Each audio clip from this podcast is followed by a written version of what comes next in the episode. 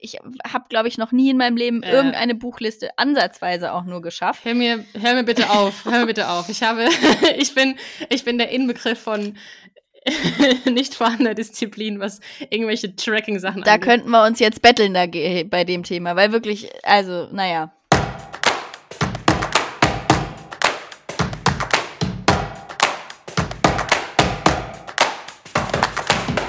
Hallo und herzlich willkommen zur Monatslese im Februar 2020. Wir gucken wie immer erstmal zurück. Das war los im Februar. Große Gesten in der Politik, zerrissene Trump-Rede und Blumenstrauß-Drop. Eine Stadt steht auf. Hanau hält zusammen nach rechtem Amoklauf. Deutschland dreht durch. Sturm Sabine und Corona halten das Land zum Narren. Amore mio. Valentinstag bringt eine Milliarde Euro Umsatz. Hashtag Deutscher Buchpreis. Neue Buchpreisjury 2020 sorgt für Jubelstürme auf Instagram. Dorn im Auge. Thea Dorn übernimmt die Leitung des literarischen Quartetts. Man Booker International Nominierungen für Daniel Kehlmann und Nino Haratischvili. Und noch spontan eine Eilmeldung aus dem März. Koro No Joke. Leipziger Buchmesse abgesagt. Und kurz zum Wetter. Eine sehr milde Südwestströmung brachte Deutschland im Februar häufig zweistellige Temperaturen. Damit war der Februar 2020 der zweitwärmste seit Messbeginn 1881. Danke, Tina.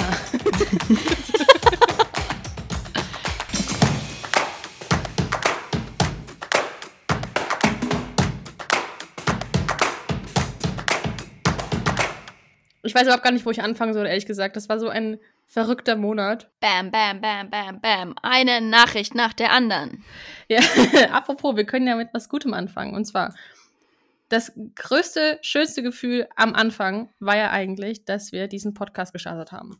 Und dass wir ja. ihn endlich online gestellt haben. Und Wobei Anfang auch ein bisschen euphorisch ist. Es war schon Mitte des Monats, ne? ja, aber also wir haben ja, gefühlt ging ja danach der Februar erst los. Das stimmt. Also der Januar war noch nicht ganz weg aus dem Gedächtnis.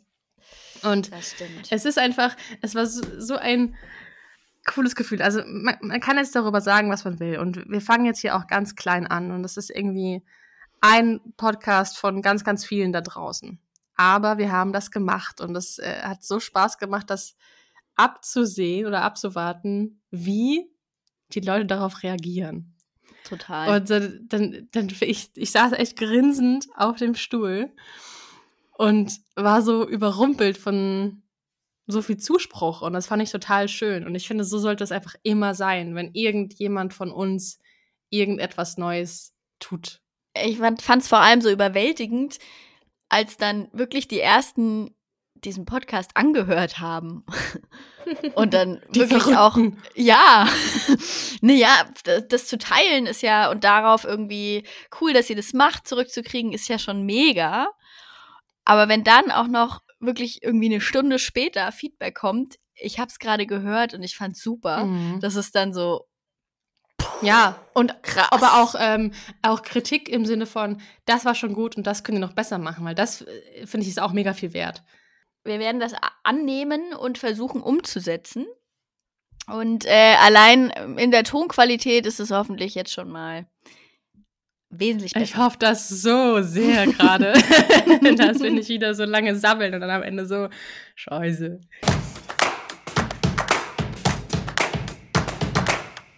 Ich habe in diesem Monat extrem viel darüber nachgedacht, wann ich mich raushalte und wann ich etwas, ähm, wann ich meinen Senf abgebe.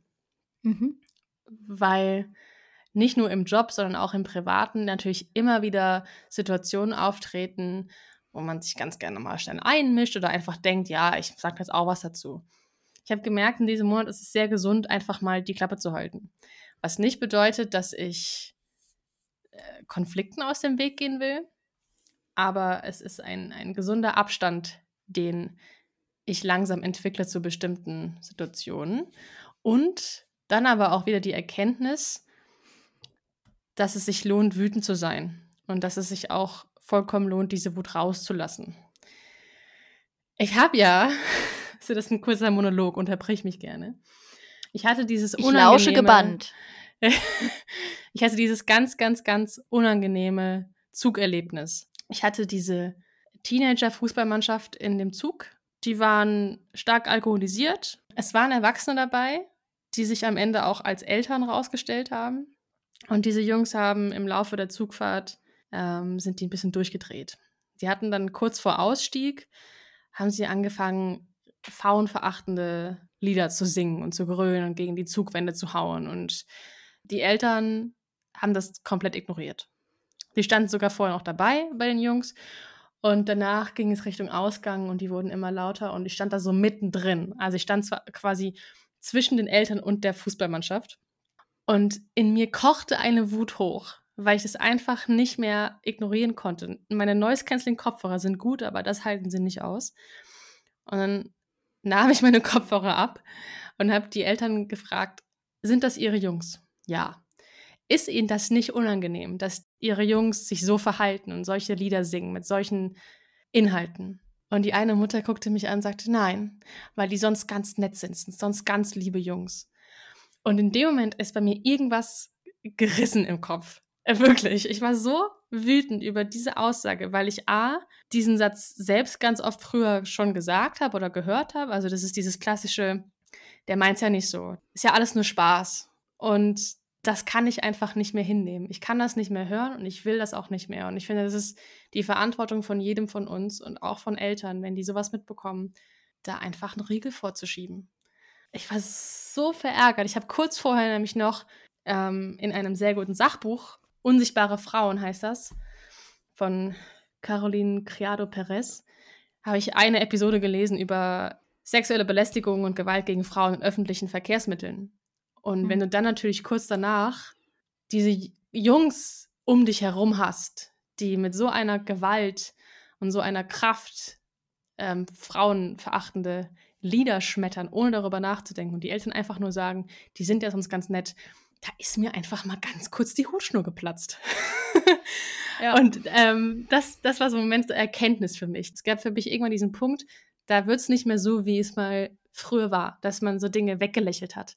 Und deswegen ist die Quintessenz auch so ein bisschen oder die ein Thema für mich gewesen, diesen Monat Wut rauszulassen und in gewissen Punkten einfach sagen müssen, was man jeden Tag eigentlich predigt.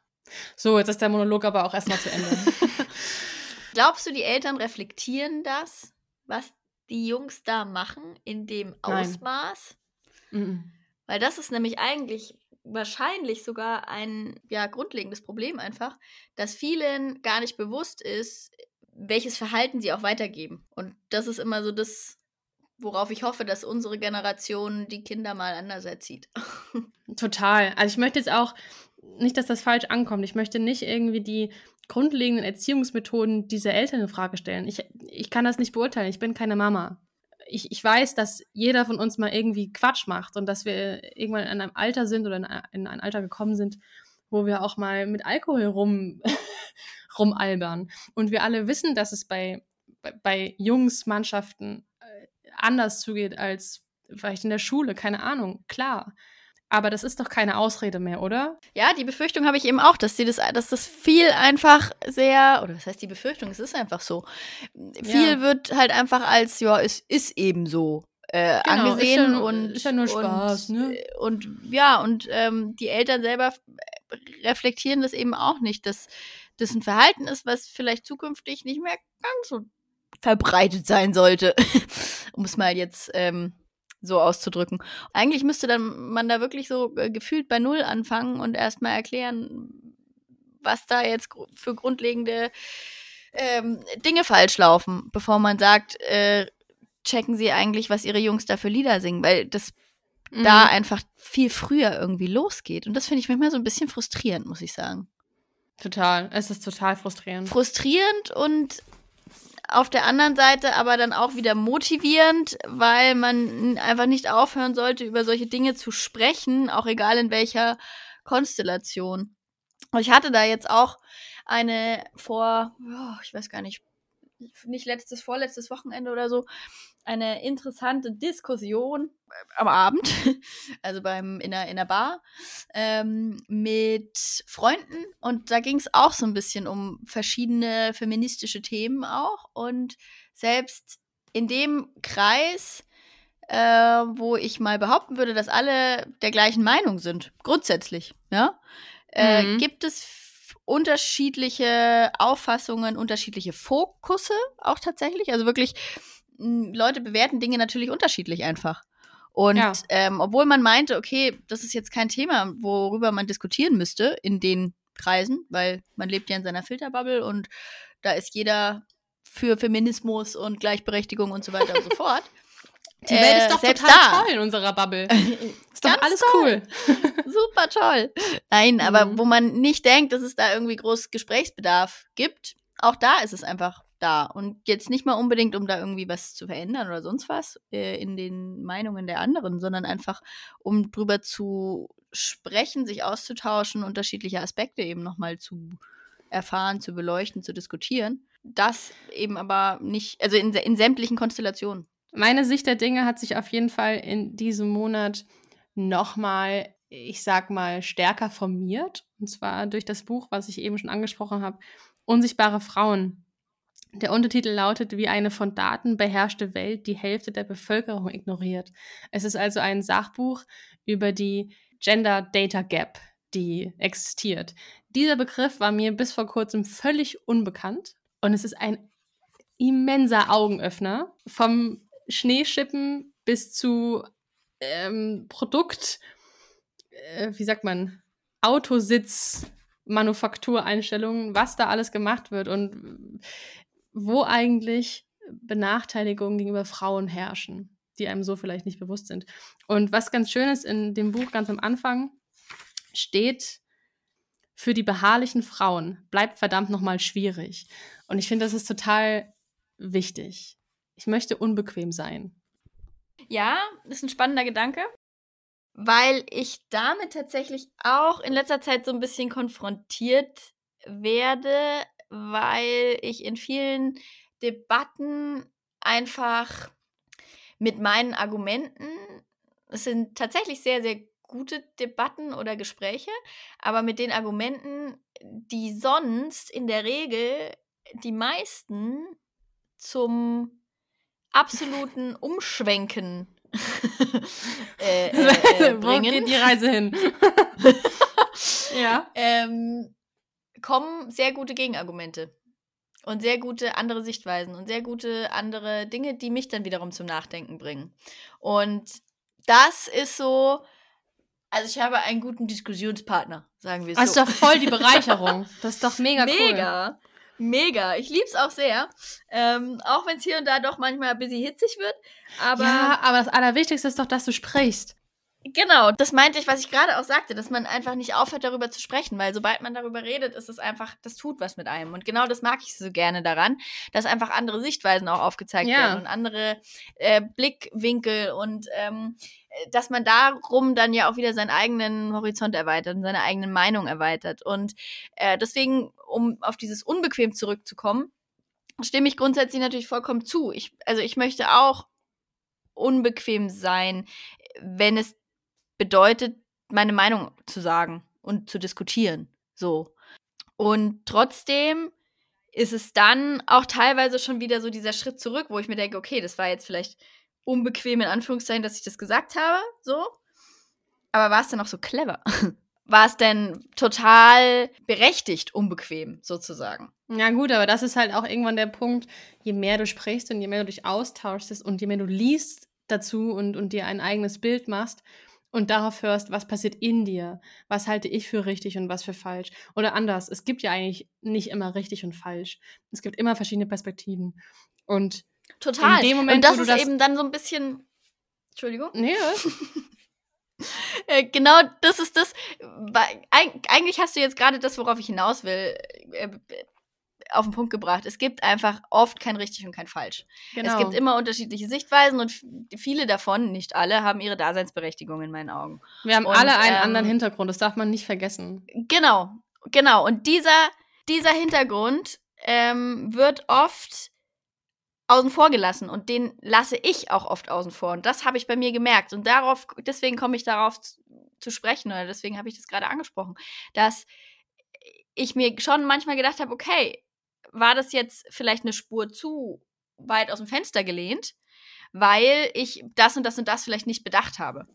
Und ist es dann vielleicht zu unbequem, sozusagen? Da, ja, ja, ich verstehe voll, was du meinst. Und das ist auch für mich der Punkt, wann kommt dieses Ding ins Spiel, ich halte mich raus oder bin erstmal ruhig und wann muss ich was sagen? Ja. Ich finde, es ist eine, ja, total ja. wichtig für einen selbst, das rauszufinden, wozu will ich mich äußern?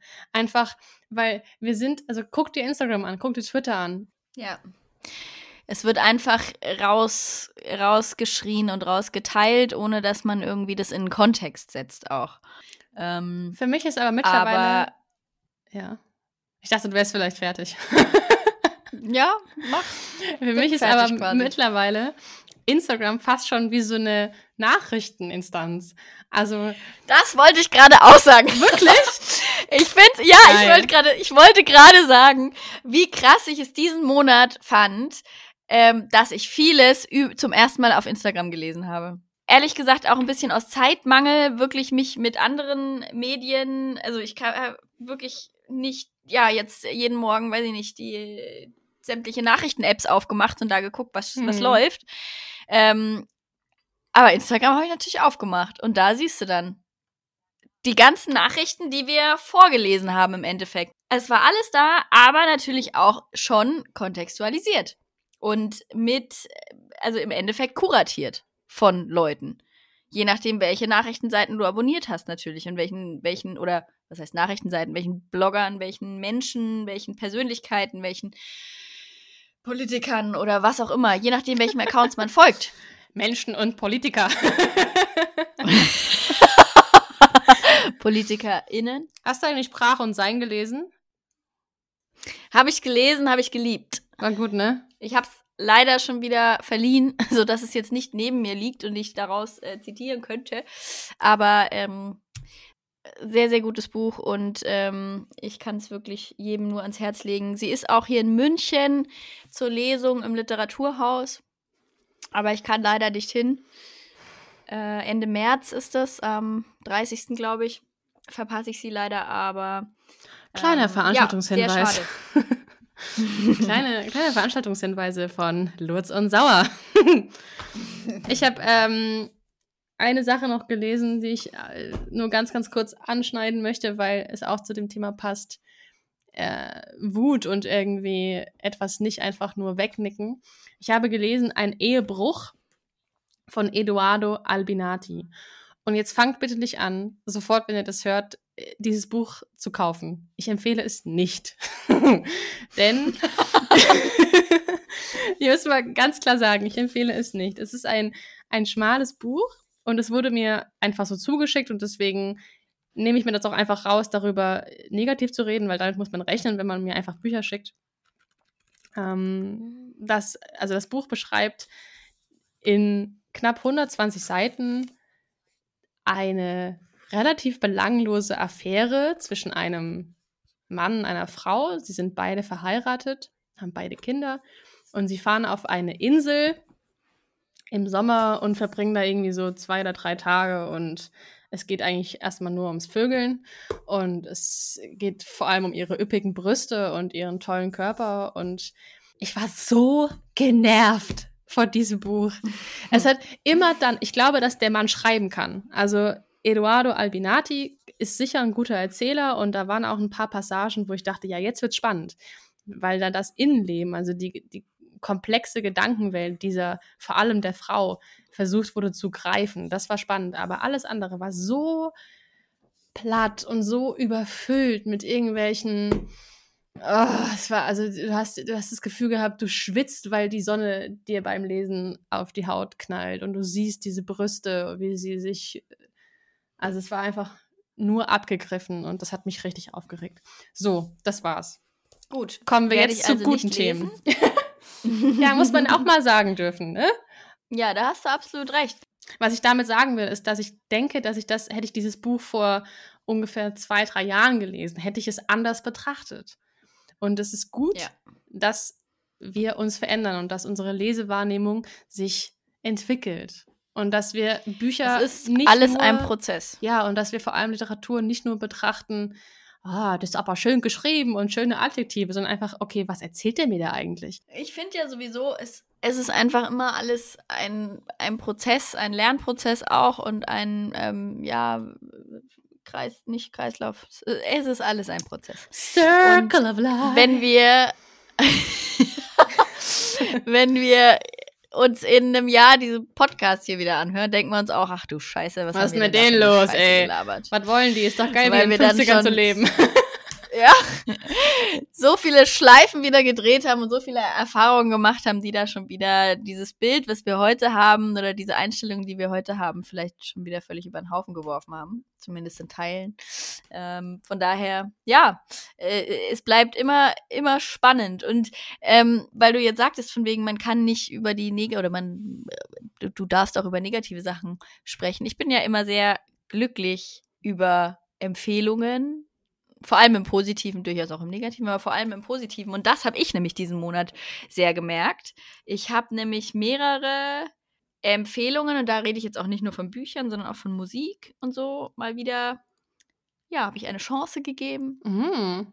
Obwohl es vielleicht jetzt nicht so mein Ding ist. Und da kommen wir auch, da schließt sich der Kreis zu unseren ähm, Manbooker International. Ich habe nämlich dieses, diesen Monat ähm, Till gelesen von Daniel Kehlmann. Ja. Till, ja. Chill, ja. Und äh, das wurde mir sehr, sehr ans Herz gelegt. Und du fandest es gut? Ich fand's, fand's gut, auf jeden Fall. Es hat mich jetzt nicht ganz so geflasht wie manche anderen vielleicht. Aber ich bin sehr, sehr happy, dass ich dieses Buch gelesen habe. Cool. Weil es mal was ganz anderes ist, weil ich niemals von selber dazu gegriffen hätte, wahrscheinlich, obwohl ich großer Daniel Kehlmann-Fan bin. Aber wenn es bei mir um äh, alles vorm 20. Jahrhundert geht, außer es ist Jane Austen. Nein. Ähm, aber das ist eigentlich, eigentlich so ein eigentlich so ein Setting. Nein, das war äh, nicht ganz ernst gemeint. Aber das ist eigentlich ein Setting mit ähm, dem, dem, ja, Till Eulenspiegel und äh, fahrende Händler und ja, Mittelalter ja im Endeffekt. Ähm, was jetzt überhaupt nicht mein Ding ist. Und deswegen hatte ich dieses Buch, obwohl ich großer Daniel Kehlmann-Fan bin, einfach bisher nicht gelesen. Und ich bin sehr happy, dass es mir von mehreren Seiten sehr ans Herz gelegt wurde. Auch auf Instagram nochmal, als ich es dann ähm, gepostet hatte, dass ich es jetzt habe und ich ähm, es gerne lesen möchte. Aber der letzte, der, die letzte Motivation noch fehlt. Ähm, habe ich viele Be Bekräftigungen bekommen und da bin ich sehr dankbar dafür, weil sonst wäre das Buch wahrscheinlich noch an mir vorbeigegangen.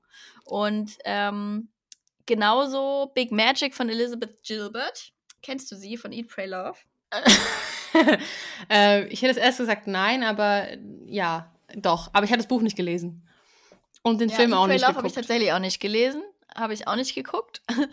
aber ähm, ich bin immer, immer, immer wieder über Big Magic gestolpert, weil das in diversen Büchern, über die wir auch im letzten Podcast gesprochen haben, zum Beispiel von ähm, Gesa Neitzel, Wonderful Wild, wird ja. zitiert bei ähm, Starkes Weiches Herz von, von Daria Daria wird es zitiert. Und da gibt's, die Liste könntest du, weiß ich nicht, wie lange noch fortsetzen, von Büchern, die ich gut finde, mhm. die dieses Buch zitiert haben. Okay. Und dann habe ich mich mit einer Freundin darüber unterhalten, dass ich das eigentlich gerne mal lesen wollen würde. Dieses Big Magic von Elizabeth Gilbert. Ähm, und diese Freundin hat gesagt, sie hat es angefangen und fand es echt scheiße. okay, krass. Das ist voll der Plot-Twist. Ja. Ich dachte gerade ja, so. Krass, ne? Da ist mir ja glatt die Suppe aus dem Mund gefallen. Also ich dachte gerade so. okay, krass, Tina, was, was empfiehlst du denn jetzt hier? Ich bin ganz überrascht und war auch ganz interessiert. Äh, ah ja, okay. Also guckst du mal an, was du da empfiehlt, gell? Und dann kommst du hier. Okay. Alles cool. Die Freundin ja. fand's, die Freundin fand's super scheiße. Und ähm, ich habe es mir dann tatsächlich auch nicht gekauft oder nicht irgendwie gelesen. Äh, und dann war mal wieder, ich höre zurzeit ja immer Hörbuch. Und äh, dann bin ich durch Zufall tatsächlich drauf gestolpert, dass es dieses Hörbuch bei Spotify gibt. Ähm, oh, jetzt bin ich so gespannt. Von äh, Beate Himmelstoß. Und ich habe nach 20 Minuten gedacht, ach du Scheiße, was ist denn das für ein Mist? oh. Also Okay. es tut mir wirklich leid, aber sie erzählt, ihre These ist, also in diesem Buch geht es um Kreativität und ihr Leben oder ihr kreatives Leben, ihr Sch Schaffen, ihr Schreiben ähm, und so weiter. Und sie stellt die These auf, oder sie ist, sie ist der Überzeugung, dass Ideen als kosmische Energien einfach so um uns herum schwirren und man muss nur empfänglich sein für diese Idee. Man muss diese Idee quasi annehmen und dann, dann äh, sucht sich die Idee dich aus. Okay, ich glaube, so gehe ich morgen mal arbeiten. Ich sitze ich sitze einfach nur da und wenn jemand kommt und sagt, Anne, was ist los? Arbeite, sage ich, nee, nee, nee. Ich warte, dass die kosmische Idee mich umhüllt. genau. Okay, alles klar. Es ist jetzt vielleicht auch etwas, etwas übertrieben äh, äh, wiedergegeben, aber so in etwa. Mhm. Ähm, und ich habe wirklich saß in meinem Auto, habe dieses Hörbuch gehört und habe nur den Kopf geschüttelt. aber Mhm. Plot Twist again. Nein, ähm, dadurch, dass eben so viele Menschen, deren Bücher ich gut fand, dieses Buch immer wieder zitiert haben, habe ich gedacht, ne, komm, jetzt bleibst du dran. Ja, es hat nur vier Stunden oder so, dieses Hörbuch. Das geht. das gibst du dir jetzt mal. Mhm. Habe ich gemacht und tatsächlich kamen am Ende und auch immer wieder zwischendrin sehr schlaue Gedanken. Und ähm, wirklich Dinge, die ich so absolut unterschreiben würde oder die, die ja einen auch wieder zum Nachdenken anregen. Und da ist auch wieder die Theorie oder die These, die wir das letzte Mal aufgestellt haben, äh, kommt da wieder zum Tragen. Das kann nicht immer, du kannst nicht immer alles gut finden an so einem Buch, Sachbuch. Ja, Muss klar. man auch nicht, solange man manche Dinge mitnimmt. Und sie hat nämlich zum Beispiel, also ein Punkt, den ich, den ich ähm, sehr spannend finde, ist, dass sie sagt, Perfektionismus ist ein Zeichen von tiefgehender Angst, nicht gut genug zu sein. Und niemals gut genug sein zu können. Weil man immer mehr will, immer noch besser, immer, immer, immer eben nach Perfektion strebt, die man ja beim Endeffekt nie erreichen kann. Und solche Sachen, die ja eigentlich auf der Hand liegen, liegen Mhm. hat sie da so ein bisschen aufgebrochen, entgegen dem Bild, was man von Künstlern oft hat. Sie sagt auch zum Beispiel, sie hat die Schnauze voll von all den leidenden Künstlern. Kunst, um, wenn man Kunst schafft, muss man doch nicht leiden. Was ist das für ein Schmarrn? Das kann doch auch Spaß machen.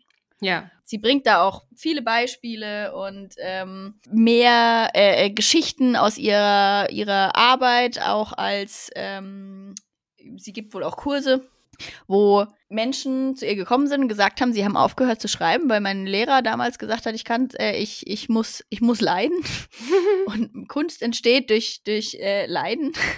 Und da gibt's ja auch viele Quotes von Oscar Wilde und so weiter und so fort ja, die klar. genau das sagen. Das ist so dieses Bild von diesem leidenden Künstler.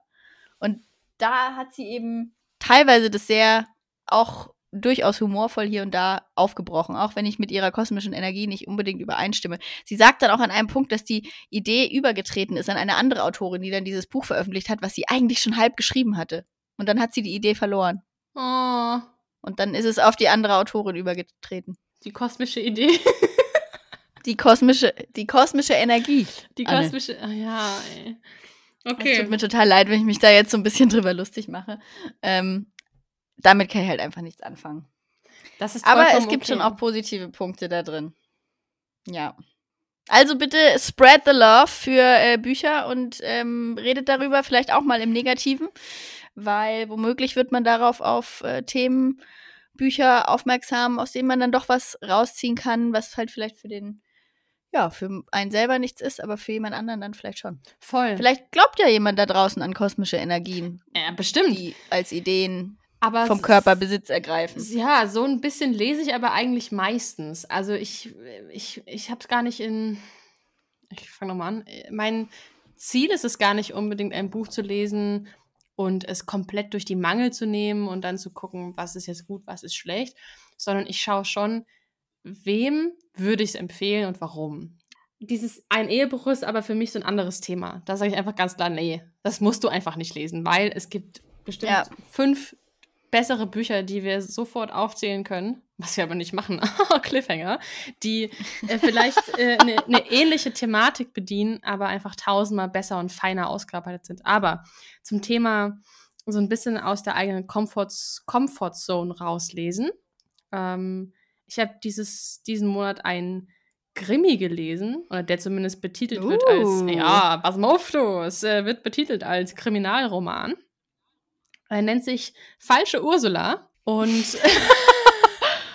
ich finde es so witzig, jeder feiert diesen Buchtitel. Also es ist äh, Falsche Ursula von Mercedes Rosende aus dem Spanischen von Peter Kulzen äh, im Unionsverlag erschienen. Und das Buch ist aber, finde ich, also ich bin keine Krimi-Leserin, war ich nie, werde ich nie sein, aber ich habe ja trotzdem so ein Fable für so ein bisschen menschliche Abgründe und äh, so die, was kann sich eine normale Person erlauben? Also wir reden hier jetzt nicht über total abstruse Abstürze, aber so ein bisschen kratzen an dem, was wäre wenn, also an diesem zweiten Leben, was man vielleicht im Kopf führen könnte. Und in dem Buch geht es halt darum, dass eine Frau unerwartet angerufen wird ähm, mit der Information, wir haben ihren Mann entführt und sie müssen jetzt so und so viel Geld bis dahin auftreiben. Und sie sagt, alles klar, okay, legt auf und dann, aber sie hat ja gar keinen Ehemann. Also sie wird als die falsche Ursula angerufen. Und sie ist halt eigentlich eine Person, die, ich würde nicht sagen, komplett in sich gekehrt lebt, aber ein relativ unspektakuläres Leben führt. Sie ist total fokussiert auf sich selbst, was ihren Körper angeht. Also sie sagt von sich selbst, sie ist übergewichtig, sie besucht ähm, Weight Watcher-Treffen. Aber worum es eigentlich geht, ist, dass sie halt auf einmal so eine Chance ergreift, ein anderes Leben zu führen, weil sie auf einmal in einer Position ist, in der sie Bedingungen stellen kann, in der sie weil nämlich der Entführer total überfordert ist, in der sie auf einmal die Person ist, die Regeln aufstellt und nicht die ist, die komisch angeguckt wird und irgendwie unterbuttert wird. Und das fand ich total spannend. Also falsche Ursula kann man sich mal angucken, wenn man Lust auf so eine humorvolle, nicht ganz ernst gemeinte Krimi-Literaturgeschichte hat, würde ich jetzt mal so sagen. Hat mir gut gefallen. Klingt sehr spannend. Ja, weil ich habe dann auch so Klingt überlegt, weil ich mag das auch schon so. Ich bin ja, habe ich ja letztes Mal, glaube ich, schon mal erwähnt, dass ich ja auch sehr gerne in meiner eigenen Fantasiewelt lebe und mir irgendwie so, so vorstelle, ja, das kennst du doch, wenn du Musik hörst und dann läufst du irgendwo und dann denkst du, die Musik ist jetzt dein Soundtrack of Life so. Und dann ist man irgendwie, je nachdem, was man hört, sieht man sich so von außen. Hast du das nicht? Doch. Ja, so, natürlich. Danke, dass das nochmal kommt. Und ich finde, das war so ein Anstoß zu denken, hm, was wäre, wenn. Ne? Also was würde ich machen? Ähm, welche, ja, wie würde ich mich verhalten? Oder der Reiz des, des Bösen oder des Verbotenen. Also Thema Mord ist da auch, kommt da auch vor und äh, man erfährt so ein bisschen was über diese falsche Ursula, das man am Anfang nicht dachte und das ist schon interessant. Ja, klingt sehr spannend. Ich, ich bin auch äh, aus meiner Comfortzone ein bisschen raus diesen Monat noch, indem ich, äh, obwohl, ist eigentlich gelogen. Es war. Okay, wir brechen hier ab. Fake News. Nein. Nein, nicht, nicht, es ist nicht aus meiner Komfortzone raus. Ich habe ähm, früher sehr viel mehr Jugendbücher gelesen und mit früher meine ich jetzt auch so vor zwei, drei Jahren oder so. Ja. Und habe das aber irgendwie so ein bisschen schleifen lassen und jetzt habe ich mal wieder ein Jugendbuch gelesen. Frisch erschienen, uh, Frankly in Law von David June, ähm, CBJ Verlag das ist ein sehr gutes Beispiel dafür, wie man im Jugendbuch Themen, wichtige Themen, äh, mhm. mit einer unterhaltsamen Geschichte äh, verbinden kann. Das finde ich ja in Jugendbüchern immer so ein bisschen gut, wenn die Herz und auch Hirn haben. Ja. Da ist das ein sehr, sehr gutes Beispiel dafür. Und hat mir wieder vor Augen geführt, dass man auch wirklich eben hin und wieder, auch mit 29 Jahren, mal ein Jugendbuch reinschieben kann um ja, sich auch wieder aus einer anderen Sichtweise mit Themen zu beschäftigen. In dem Fall ist es jetzt tatsächlich so Alltagsrassismus, denn es geht um Frank, der mit seinen Eltern, die in Korea geboren wurden, in Kalifornien lebt. Er selbst in, in äh, den USA geboren, kann auch kein Koreanisch, verständigt sich ähm, nur über das schlechte Englisch der Eltern mit seinen Eltern. Und die Eltern möchten gern, dass er ein koreanisches Mädchen mal heiratet. Und wie der das Schicksal es so will, verliebt er sich aber in eine, wie sagt sie selber so schön, ähm, ich glaube, europäischstämmige Amerikanerin. Keine Koreanerin. Und dann geht er eine Fake-Beziehung mit seiner alten äh, ja, Kindergartenfreundin, die Koreanerin, ist ein, um quasi in der Zeit, in der er angeblich die Zeit mit ihr verbringt, mit seiner eigentlichen Freundin zu verbringen. Mhm. Und in diesem Buch ist immer wieder so viel, so viele Situationen, die man auch sehr gut auf Deutschland übertragen könnte und wahrscheinlich, ich weiß nicht, die türkischstämmigen ähm, Deutschen, wie äh, zum Beispiel von ihm angenommen wird, dass er jedes koreanische Essen erklären kann, was genau da drin ist mhm. und ähm, wie genau das heißt und wie das gemacht wird. Und oh, jetzt erklär doch mal, was das alles ist. Wir sind ja beim Koreaner jetzt gerade. Und ähm, lauter solche, ja, ja, lauter ja. solche alltagsrassistischen Sachen oder eben dieses, du kannst doch fließend, also du siehst asiatisch aus, du musst doch fließend ähm, äh, asiatisch oder halt koreanisch können in dem mhm. Fall. Solche, solche Geschichten wird da einem auf unterhaltsame Art und Weise vor Augen geführt und das fand ich sehr, sehr schön zu lesen. Ich lausche gerade einem Jugendbuch. Ja, oh, was lauschst du denn? Aber immer nur zum Einschlafen, der Klassiker. ist es ähm, Die Spiegelreisende. Ah, oh, ja, halt, oh, steht peinlicherweise noch hier. It's on my list. Aber es ist so dick. Die, die, ja, da ist sie wieder. Die Spiegelreisende von Christelle Dabos. Es ist so dick, ja, du hast recht. Aber ich, also das ist so ein Buch, ich würde es total gerne einfach lesen. Ich glaube, das ist so ein richtiges Reinschmökerbuch. Ich weiß, dass das Wort nicht so beliebt ist, aber äh, so ein Buch, wo man sich fallen lassen kann. Aber ich habe dafür gerade keine Zeit. Also ich habe keine ja. Zeit.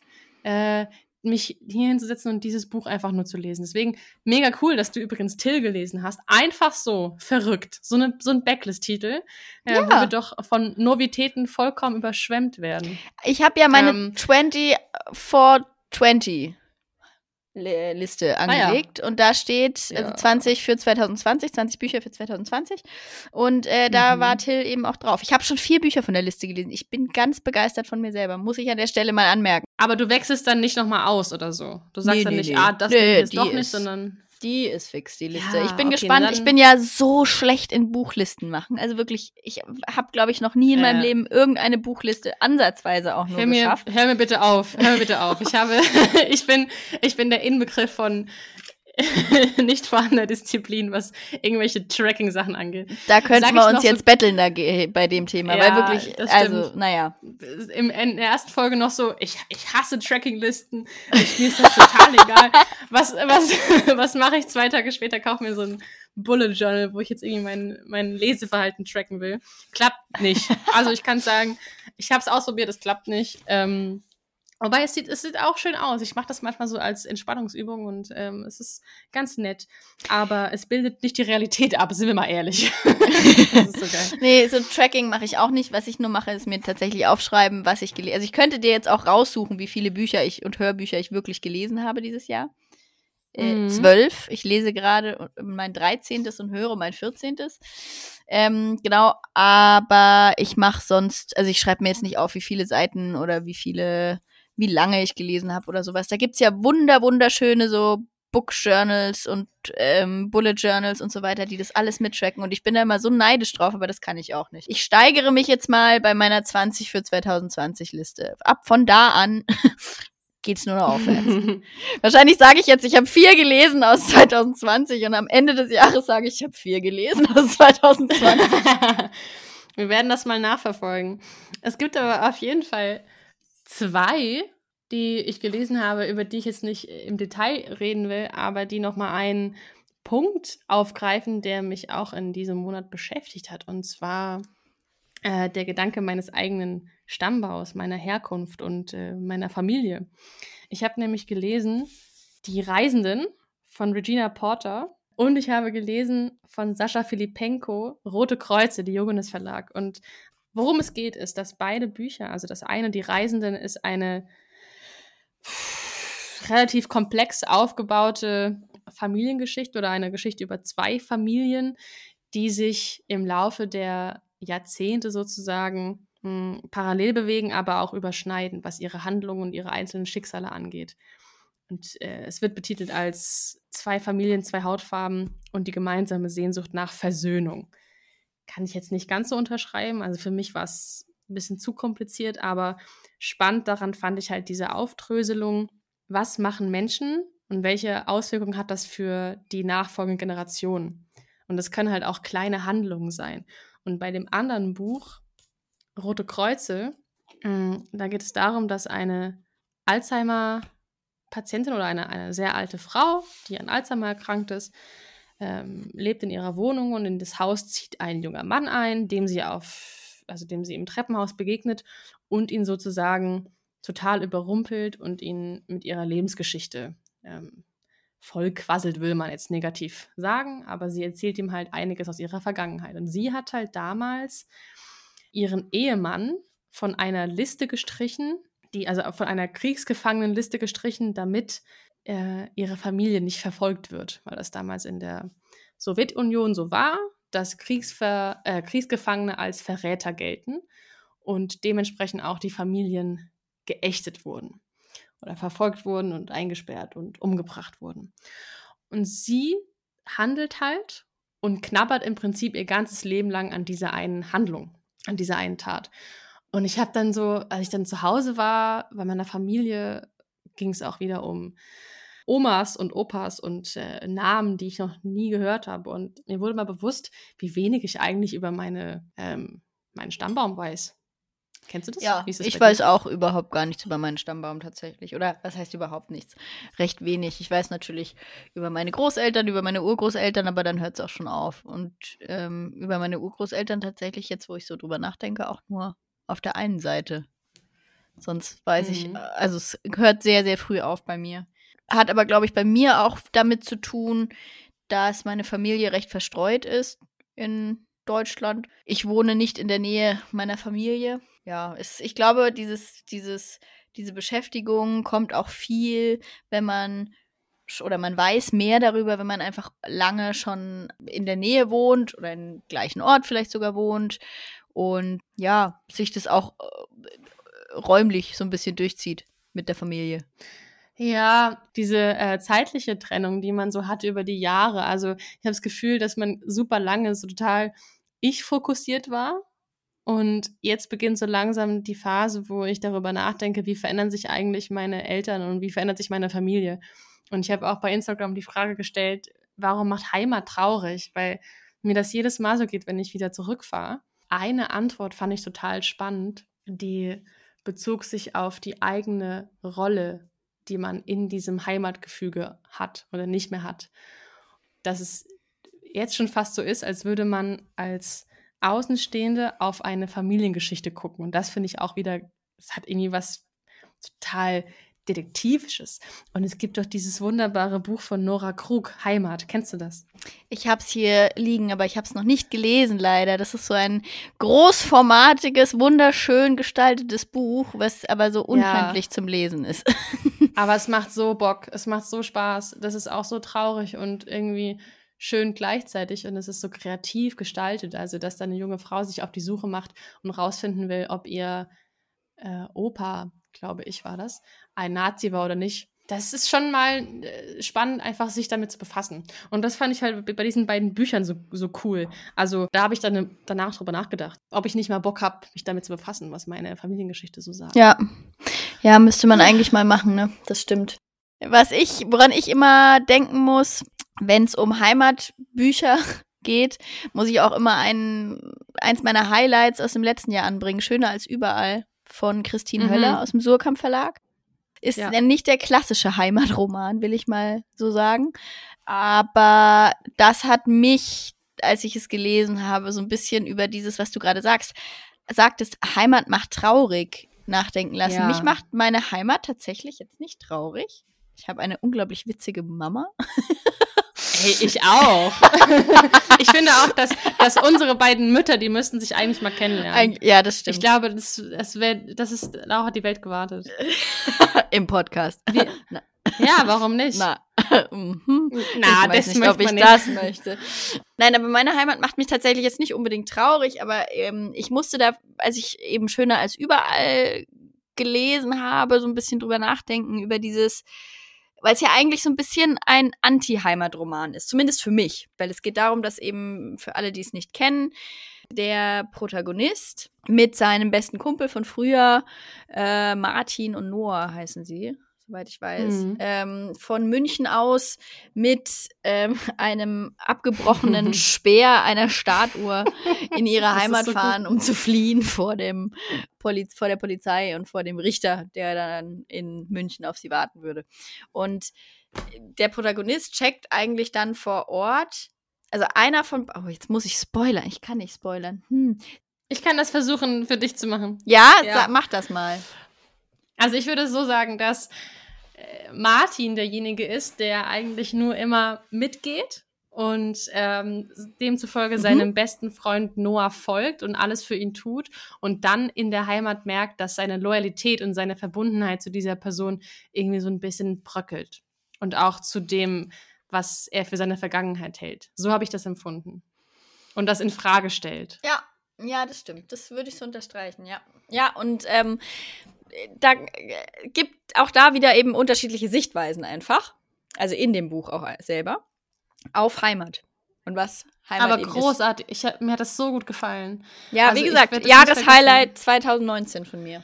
Also eines, diese eines Szenen, der besten Bücher, weil, die ich gelesen habe. Ja, und man kennt da viel, so vieles so gut. Und das ist halt unsere Generation. Du kennst einfach dieses Gefühl, wenn du nach Hause kommst und deine Eltern empfangen dich, wie das ja. ist. Und das ist so nüchtern beschrieben und dafür aber so fein. Und auch wenn, also es ist kein Spoiler, aber wenn er da auf dieser Party ist und, und ähm, dieser Zusammenbruch von der, von der anderen Mama ist, wie das beschrieben ist. Ja, absolut. Wirklich gut. Und auch einfach wunder, wunder, wunderbar geschrieben von einer unglaublich ja. jungen Autorin. Da war ich ja wirklich, musste ich zweimal lesen, äh, als, als ich äh, diesen, diesen Klappentext oder diesen, wie nennt man das denn? Die Autorenbeschreibung sozusagen gelesen habe. Mhm. Äh, 96 geboren, die Dame. Ja, es ist verrückt. Und da habe ich wirklich gedacht, äh, krass. Also man merkt schon auch, dass das jetzt, ähm, dass sie in der, in der Entwicklung noch relativ weit vorne steht als Autorin. Sagen wir es mal so. Jetzt nicht, weil, weil das Buch nicht gut wäre, sondern man merkt halt, dass es ein junges Buch ist von einer jungen Autorin. Aber ich freue mich sehr, wenn da mehr von ihr kommt und ähm, ich da diesen, diesen Weg von ihr als Autorin vielleicht ein bisschen äh, als Leser mitbegleiten kann. Ich glaube, es wird Zeit für ein Recap. Es oder? wird Zeit für ein Recap. Wir haben, also ich versuche mal zusammenzufassen, so wie du das letztes Mal so schön gemacht hast, aus dem Kopf Hast du jetzt etwa mitgeschrieben, Anne? no, no, I didn't. Ich habe nicht mitgeschrieben, aber für mich im, im Kopf geblieben ist das große Thema raushalten oder aushalten. Also was macht was machen. Ja, sorry, du ich haust wieder die Formulierungen raus, ja, ja. Wir haben gar nicht über den Valentinstag gesprochen. Stimmt. Wir haben über so viel Ach, nicht gesprochen. Es ist, also, oh. ich habe, man macht sich ja schon. Corona, hä? Wie, konnten, wie, wie haben wir es geschafft? Ey, Tina. wir haben es geschafft. Ich finde, das ist also ein Abzeichen wert. Wir haben es geschafft, über eine Stunde nicht über den Coronavirus zu reden. In Zeiten wie diesen, obwohl wir Leipziger Buchmesse abgesagt Was wir extra haben. als Eilmeldung noch reingeschoben haben.